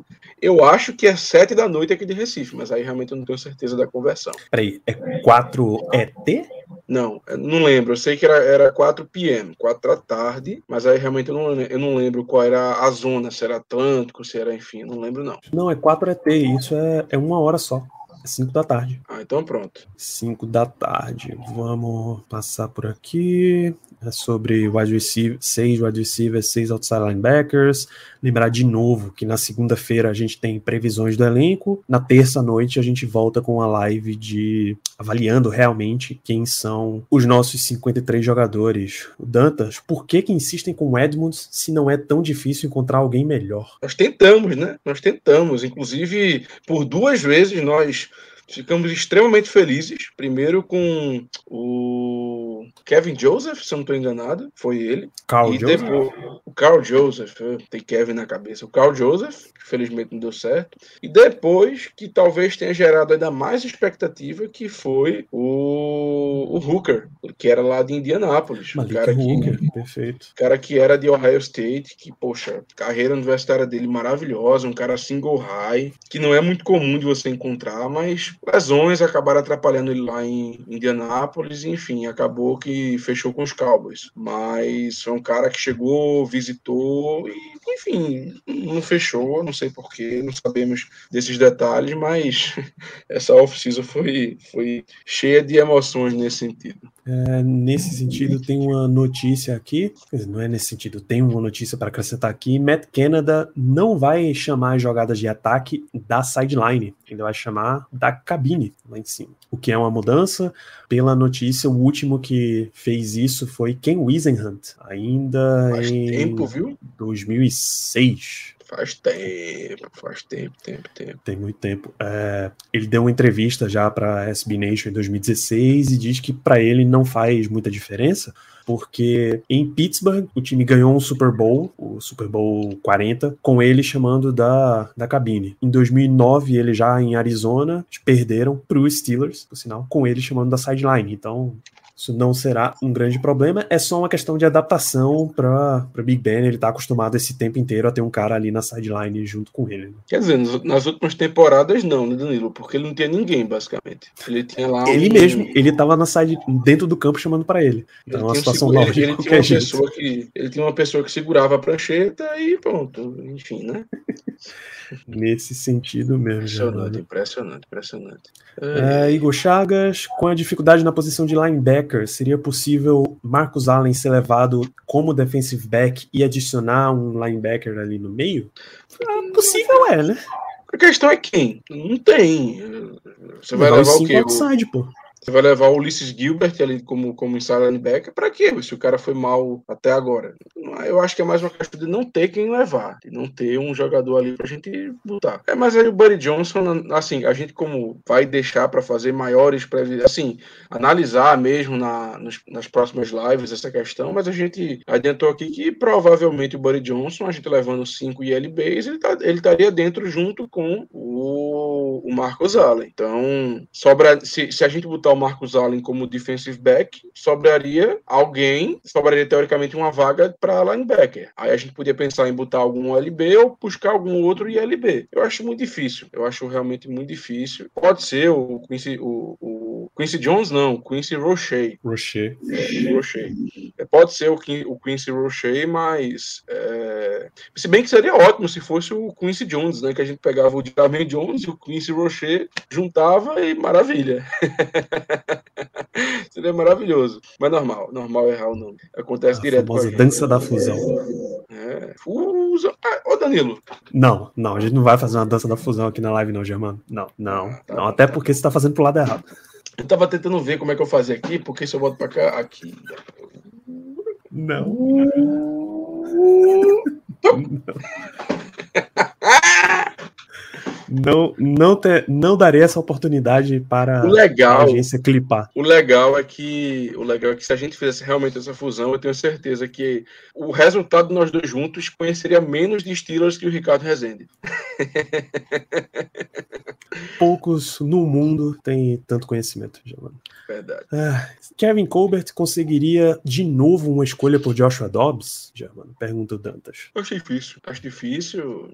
Muito difícil. Muito difícil. Gostaria, porém difícil. Eu não, não imagino nenhum time que esteja atrás de um quarterback número 3 aí, porque Dobbs não tá para número 2. Mais fácil a gente conseguir pelo, se Deus quiser, né? Pelo Barry. Muito mais fácil. É mais, é mais fácil E veja o tamanho da dificuldade que é isso daqui. É mais fácil o Steelers mandar Rudolph, Dobbs e Haskins, os três juntos por Garner Minshew pro Jaguars, do que a gente conseguiu escolher por Dobbs. Eu tô falando co coisas zero prováveis. Então, não, Dantas. A gente não tem a menor expectativa de que isso aconteça. Casa do Corvo, como tá a linha ofensiva de Pittsburgh? tá bem abrindo espaço para corrida, principalmente. A gente, as substituições que foram feitas acabou que privilegiou, a, privilegiou bem a corrida. Então, se o Steelers continuar nesse sentido de solta a bola rápido e entrega muito para corrida, vai bem vai bem. A expectativa inicial é que a formação seja o Okorafor, left tackle, Kevin Dotson, left guard, Kendrick Green de center, Trey Turner de right guard e Zach Banner de right tackle.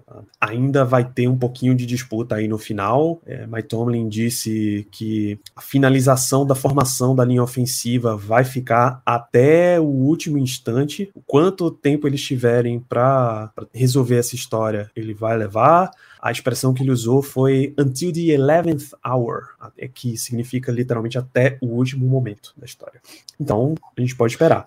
E dentre as posições, Danilo, eu acho que eu consigo arriscar que talvez a que esteja mais em aberto seja a posição de center, porque o Green, na minha opinião, ele, ele assim, ele tem melhorado, mas ainda assim ele tem demonstrado é, problemas sérios, especialmente contra o passe. Por, por diversas vezes a gente viu ele sendo arrastado para trás por alguns jogadores. Tudo bem que, por exemplo, naquele jogo contra o Eagles era simplesmente o Fletcher Cox, né? Que, enfim, é, é muito bom, enfim, mas é, talvez dentre as cinco posições a que esteja mais em aberto seja a do Kendrick Green, mas eu acho muito difícil é, iniciarmos a temporada com a, com a composição diferente do que essa que você falou na nossa linha ofensiva. Precisamente, precisamente. Matheus Fiuza pergunta se a gente tem palpites para running back 2. Depende do que significa running back 2, Matheus. Se running back por running back 2 você quer dizer o change of pace, o cara que entra mais no jogo para dar uma descansada no titular, então a expectativa é Anthony McFarland. É o brinquedinho, como o Ricardo mencionou no chat mais cedo, é o brinquedinho de Matt Canada. O cara que tem isso. explosão, velocidade, tudo isso para você Burrice. conseguir mexer ele. Burrice, mas tá melhorando, mas ainda tem sim burrice, tá melhorando. A gente dizia que o, a gente dizia que o era burro e que o McFarland era muito mais burro, porque realmente era, era difícil. Mas graças a Deus até agora ele tem melhorado. É, se para o running back 2 você quer dizer quem entra em campo, quem entra em campo e assume mais dos snaps, num caso em que Najee Harris esteja indisponível, eu vou dizer que ele esteja indisponível por suspensão pelo terceiro amarelo, para não falar outras indisponibilidades que possam atrair eu já ia bater na madeira. energias negativas. Pode bater, tá tranquilo. É, tomou o terceiro amarelo, não pode jogar ali em Bragantino contra o Red Bull. O que é que acontece? Aí eu acho que é, e falei em Bragantino, né? Em Bragança Paulista, pelo amor de Deus. Nesse caso, quem deve ser é quem ganhar a disputa entre Ben Snell e Keren Embalagem. Esse é o número 2. Concordo. Uh, tem mais uma pergunta. O Igor volta a perguntar se BJ Finney dá conta como sombra de Kendrick Green e reserva imediato para left guard, ou seja, reserva para duas posições. Eu acho que é eu bom acho... você destacar outra pergunta dele, que eu acho que é mais pergunta? interessante ainda. Se Finney pega a titularidade de center, a gente fica sem reserva para left guard. É uma boa pergunta aí, Germano. Ah, tá, vamos por partes. Primeiro, é, vou, vou, vamos juntar as duas em uma só, né? Vamos falar sobre o, claro. o Finney de o BJ Finney de modo geral.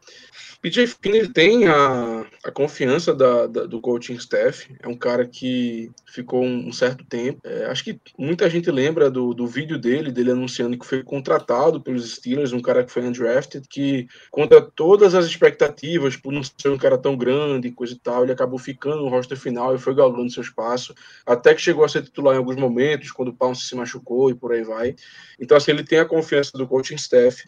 Agora, quanto a pegar a titularidade, eu não vou dizer que é impossível, como eu falei, o Green, na minha opinião, não está indo tão bem assim, ele tem, tem, tem tido alguns problemas, mas é, assim, eu ficaria muito surpreso dele pegar a titularidade, pelo menos agora no início da temporada. Eu acho que vão realmente dar, dar preferência para o Kendrick Green. E ele, mas assim, ele é um ótimo jogador para se ter como reserva. Como reserva, tá maravilhoso. Cara que tem versatilidade de ser center ou guard. Concordo, concordo totalmente com você, Igor, que é, dá conta sim como sombra e, e assim, e dá conta muito bem. Ele já demonstrou que ele consegue. Tanto que ele saiu daqui, foi pro Bengals, foi pro, primeiro para Seattle, né? Foi primeiro para Seattle, depois foi para o Bengals, enfim. Então ele, ele dá sim conta, na minha opinião. Agora, é, se o Kendrick Green consegue fazer o papel de guarda, eu acho que consegue, até porque no college ele foi guarda a grande maioria do tempo. Ele trocou para center no final, então eu acho que ele consegue sim dar conta. Ele tem um problema dele ser um pouco menor do que o, o ideal. Como eu falei, foi arrastado para trás algumas vezes,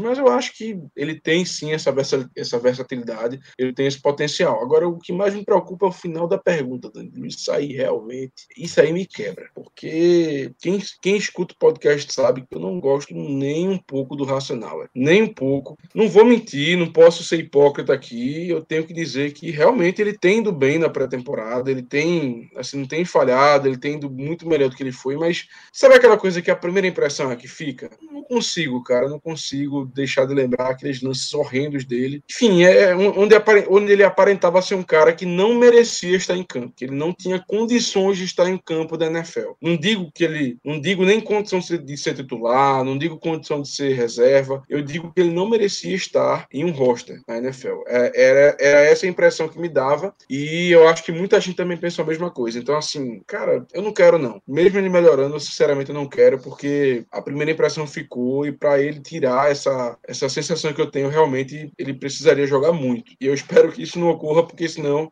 aconteceu uma coisa de muito errado na nossa linha ofensiva.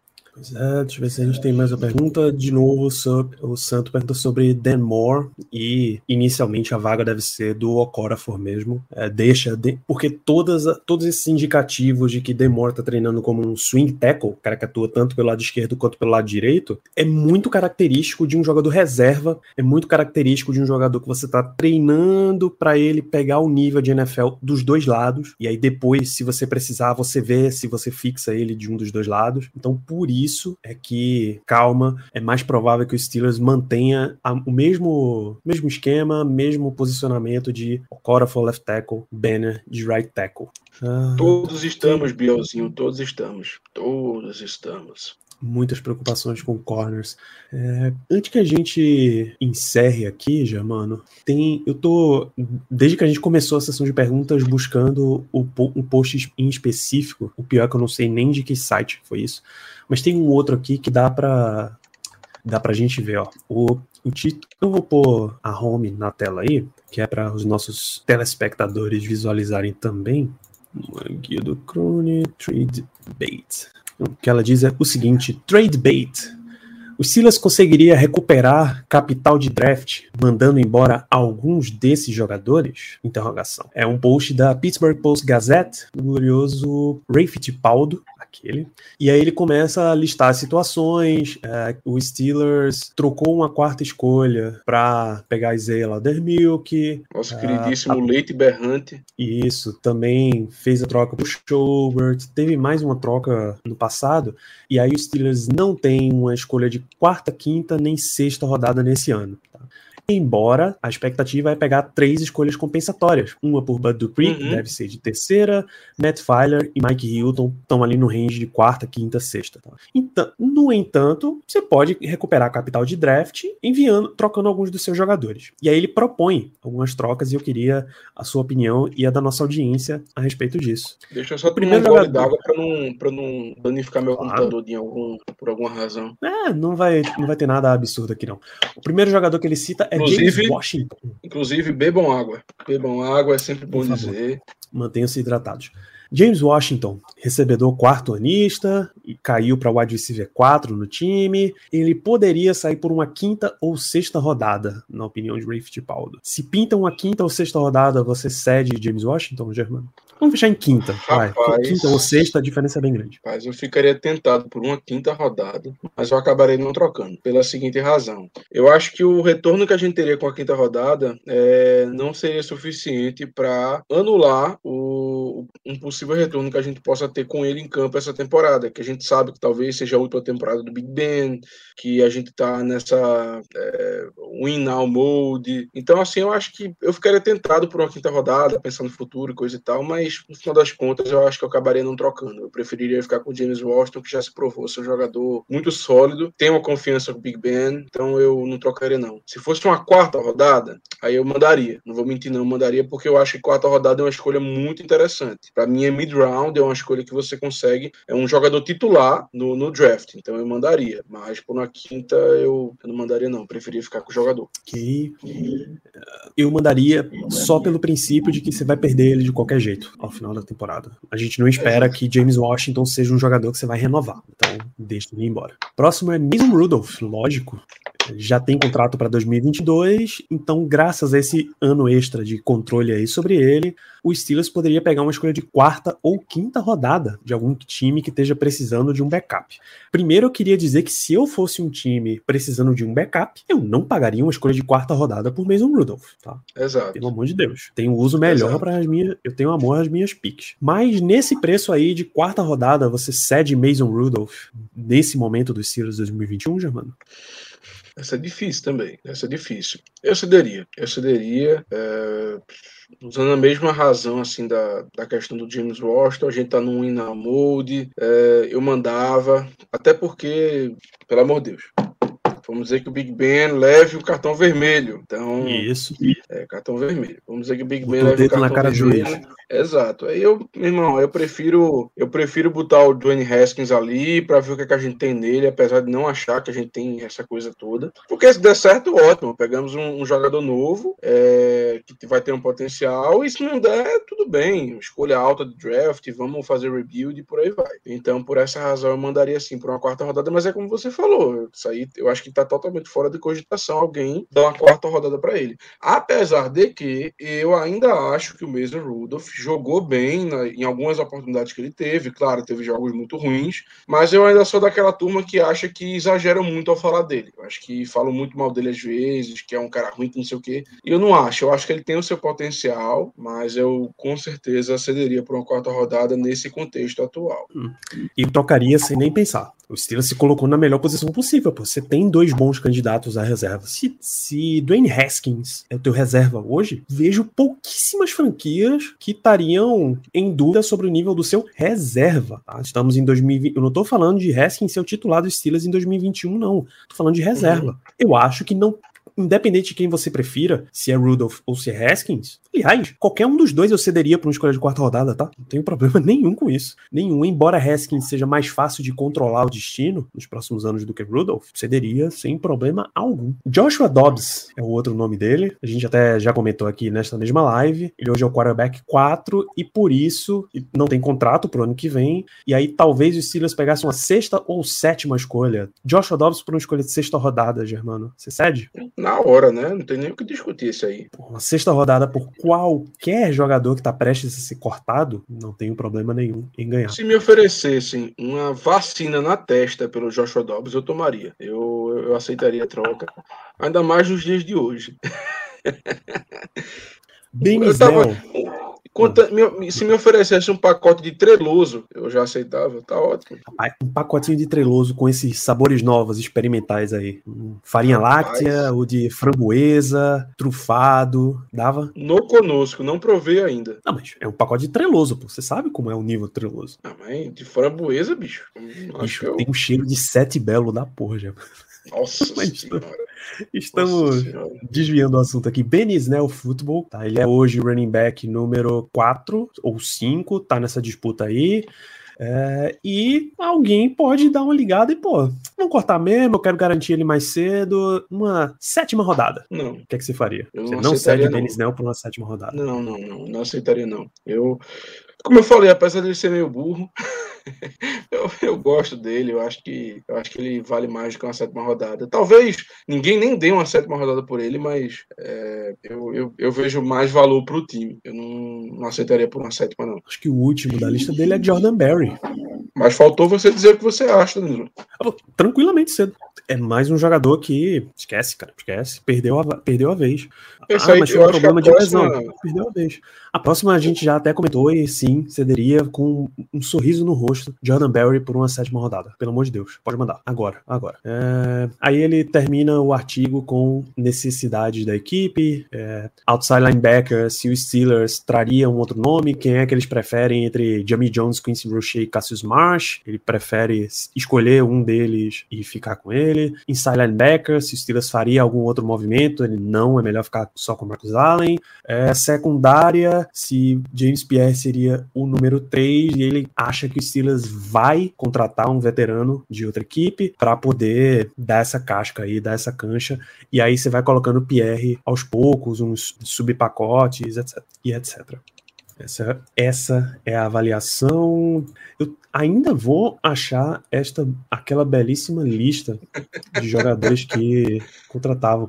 Mas, mentira, eu não vou achar, não. A gente vai. A gente tá em 1 hora Só e por 35. favor, só por favor, não, não bote um, um daqueles artigos maravilhosos que é o seguinte: cinco jogadores que os Steelers poderiam contratar. Aí o cara É pega ali o nome mais conhecido dos, Ah. dos disponíveis e bota. É uma coisa ridícula, pô. É- a gente, é, só rapidamente, ouvintes, a gente, a gente teve um negócio desse recentemente, né, Danilo, no nosso QG, onde eu vou- acho que foi você mesmo que postou um artigo e falou assim, gente, sem ler o artigo, me digam quem são os cinco nomes de running back que é, estão aqui dentro. Eu quero aquela coisa, cinco nomes que os Steelers podem contratar. Meu amigo, nossa senhora, é, era só você abrir os contract na- lá, de free agents, running backs. Pronto. É só você ver quem são os nomes conhecidos. Não tem erro, não. Tem erro, não. Era, acho que Frank Gore, é, Adrian Peterson, enfim, é só os nomes conhecidíssimos, assim. Não tinha nenhuma surpresa. Aí, meu amigo, aí, aí até eu faço o artigo desse modo, sinceramente. Vagas abertas no Black Yellow Brasil para fazer esses artigos clickbait aí, gente. se, você, se você tiver interesse, manda uma DM aí, vamos conversar. É, o que tem, tem mais de notícia é que Antoine Brooks passou pelos waivers, ninguém pegou e ele volta para os Steelers naquela condição de IR, tá? Uhum. Injury Reserve. Neste ano, todos o- a- os retornos para o elenco são ilimitados, Germano. Ótimo. Então, se os Steelers quiserem no meio da temporada, eles podem trazer Antoine Brooks para o elenco principal. Chado, Ricardo mencionou mais cedo que teremos o jogo dos Steelers na ESPN. No primeiro horário é Steelers e Bills na ESPN 1 e Seahawks e Colts na ESPN 2, o que é muito provável que a gente tenha tecla SAP disponível, Germano.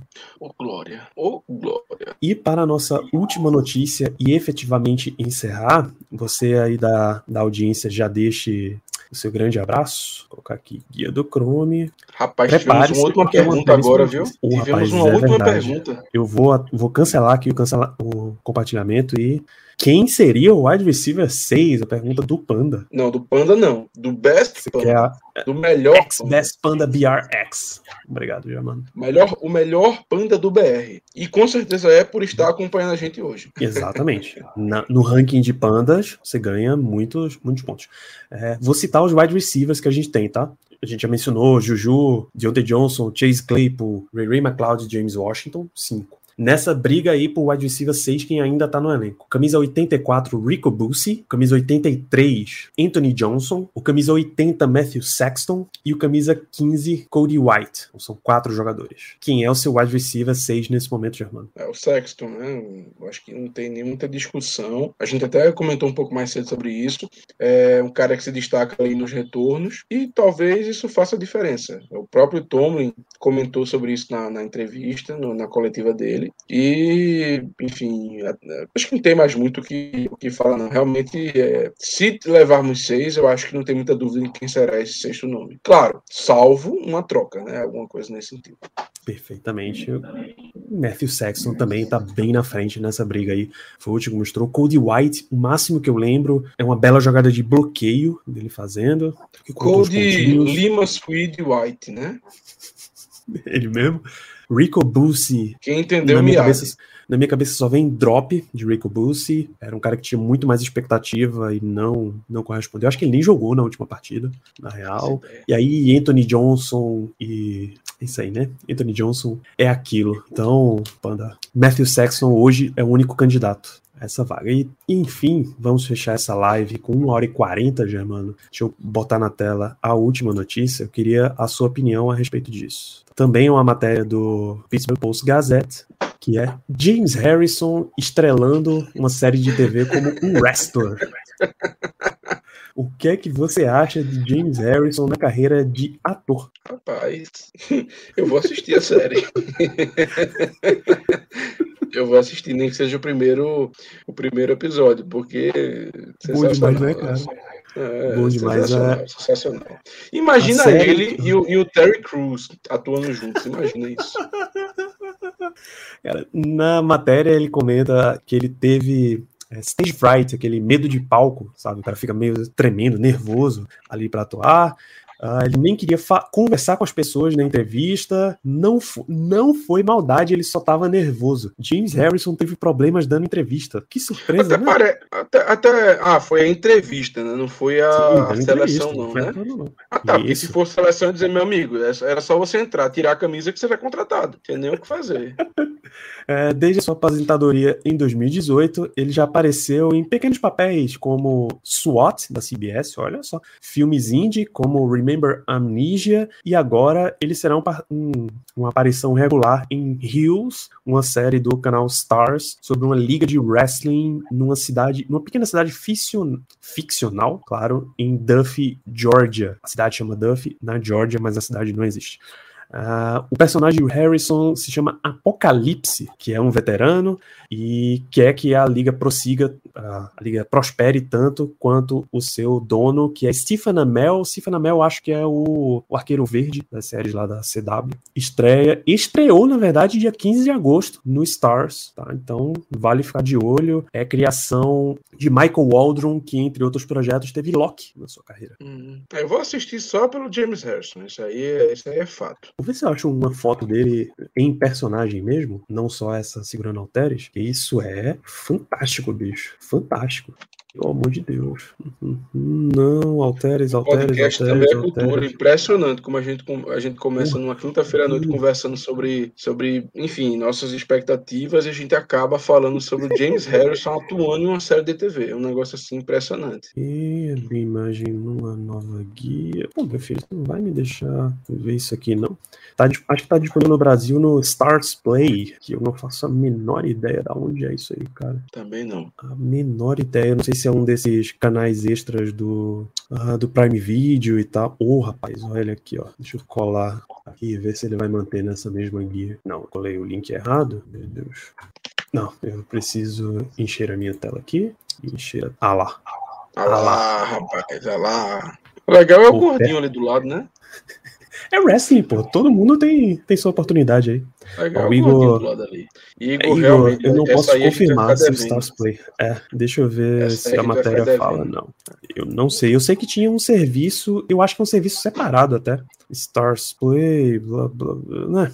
Enfim, era o que tava em disputa com a, com a Disney, porque a Disney vai lançar o Star Plus. Mas, rapaz, cortaram, melhor panda- o Harrison. Melhor cara. Panda confirma seu favor de seu papel de um melhor panda e afirma Melhor panda. É do Amazon Sensacional, Prime. sensacional. Rapaz, Esse cortaram o. Harrison, cara, na, na imagem ali reduzida. É, eu tava tentando abrir numa, numa nova guia, mas ela só vem em Ah, tá ótimo. reduzido.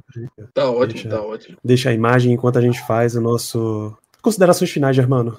Sua grande expectativa para esse nosso jogo? Diversão absoluta com a turma do Terrão? Ou você é um cara contra a pré-temporada? Rapaz, que horas é o jogo, Danilo? Só pra confirmar. Tu tens fácil aí? É pior que eu tenho. Peraí. É Porque- às 8 e meia da Isso. noite, horário de Recife. Pronto, RRT. Bom, a minha, a- as minhas considerações finais vão ser de que eu vou pedir uma baita de uma bela pizza, uma piazza, para acompanhar o jogo, para depois a gente poder comentar com vocês tudo que aconteceu, tudo que não aconteceu. Então, é, inclusive, sugiro que todos façam o mesmo. Peçam uma bela de uma piazza para ver esse jogo, porque, enfim, é aproveitar enquanto a gente não tem estresse. Amanhã a gente não vai se estressar. Quando começar a temporada regular, aí realmente a coisa complica de vez. Precisamente, Germano. Vou colocar aqui, ó. Vai encerrar com James Harrison, não. É Carolina Panthers, Pittsburgh Steelers. A gente fechar esta nossa pré-temporada. Lembrar a todos vocês. É, tá bom, vamos voltar aqui. Lembrar a todos vocês que assim que esse jogo terminar, entre Silas e Pentas, a gente entra aqui na Twitch ao vivo para comentar nossas primeiras impressões. Então, live nessa sexta, live na segunda-feira com previsões de elenco, live na terça-feira com o elenco final em si, comentando quem ficou, quem saiu, as surpresas e tal, tá? Então tem muita programação para vocês antes que a gente efetivamente comece a nossa temporada. Esta live aqui será convertida em podcast, vocês devem esperar aí mais um episódio no Terrão e voltamos já amanhã com o podcast, com live depois do jogo. Grande abraço, Germano. Grande abraço para a nossa audiência.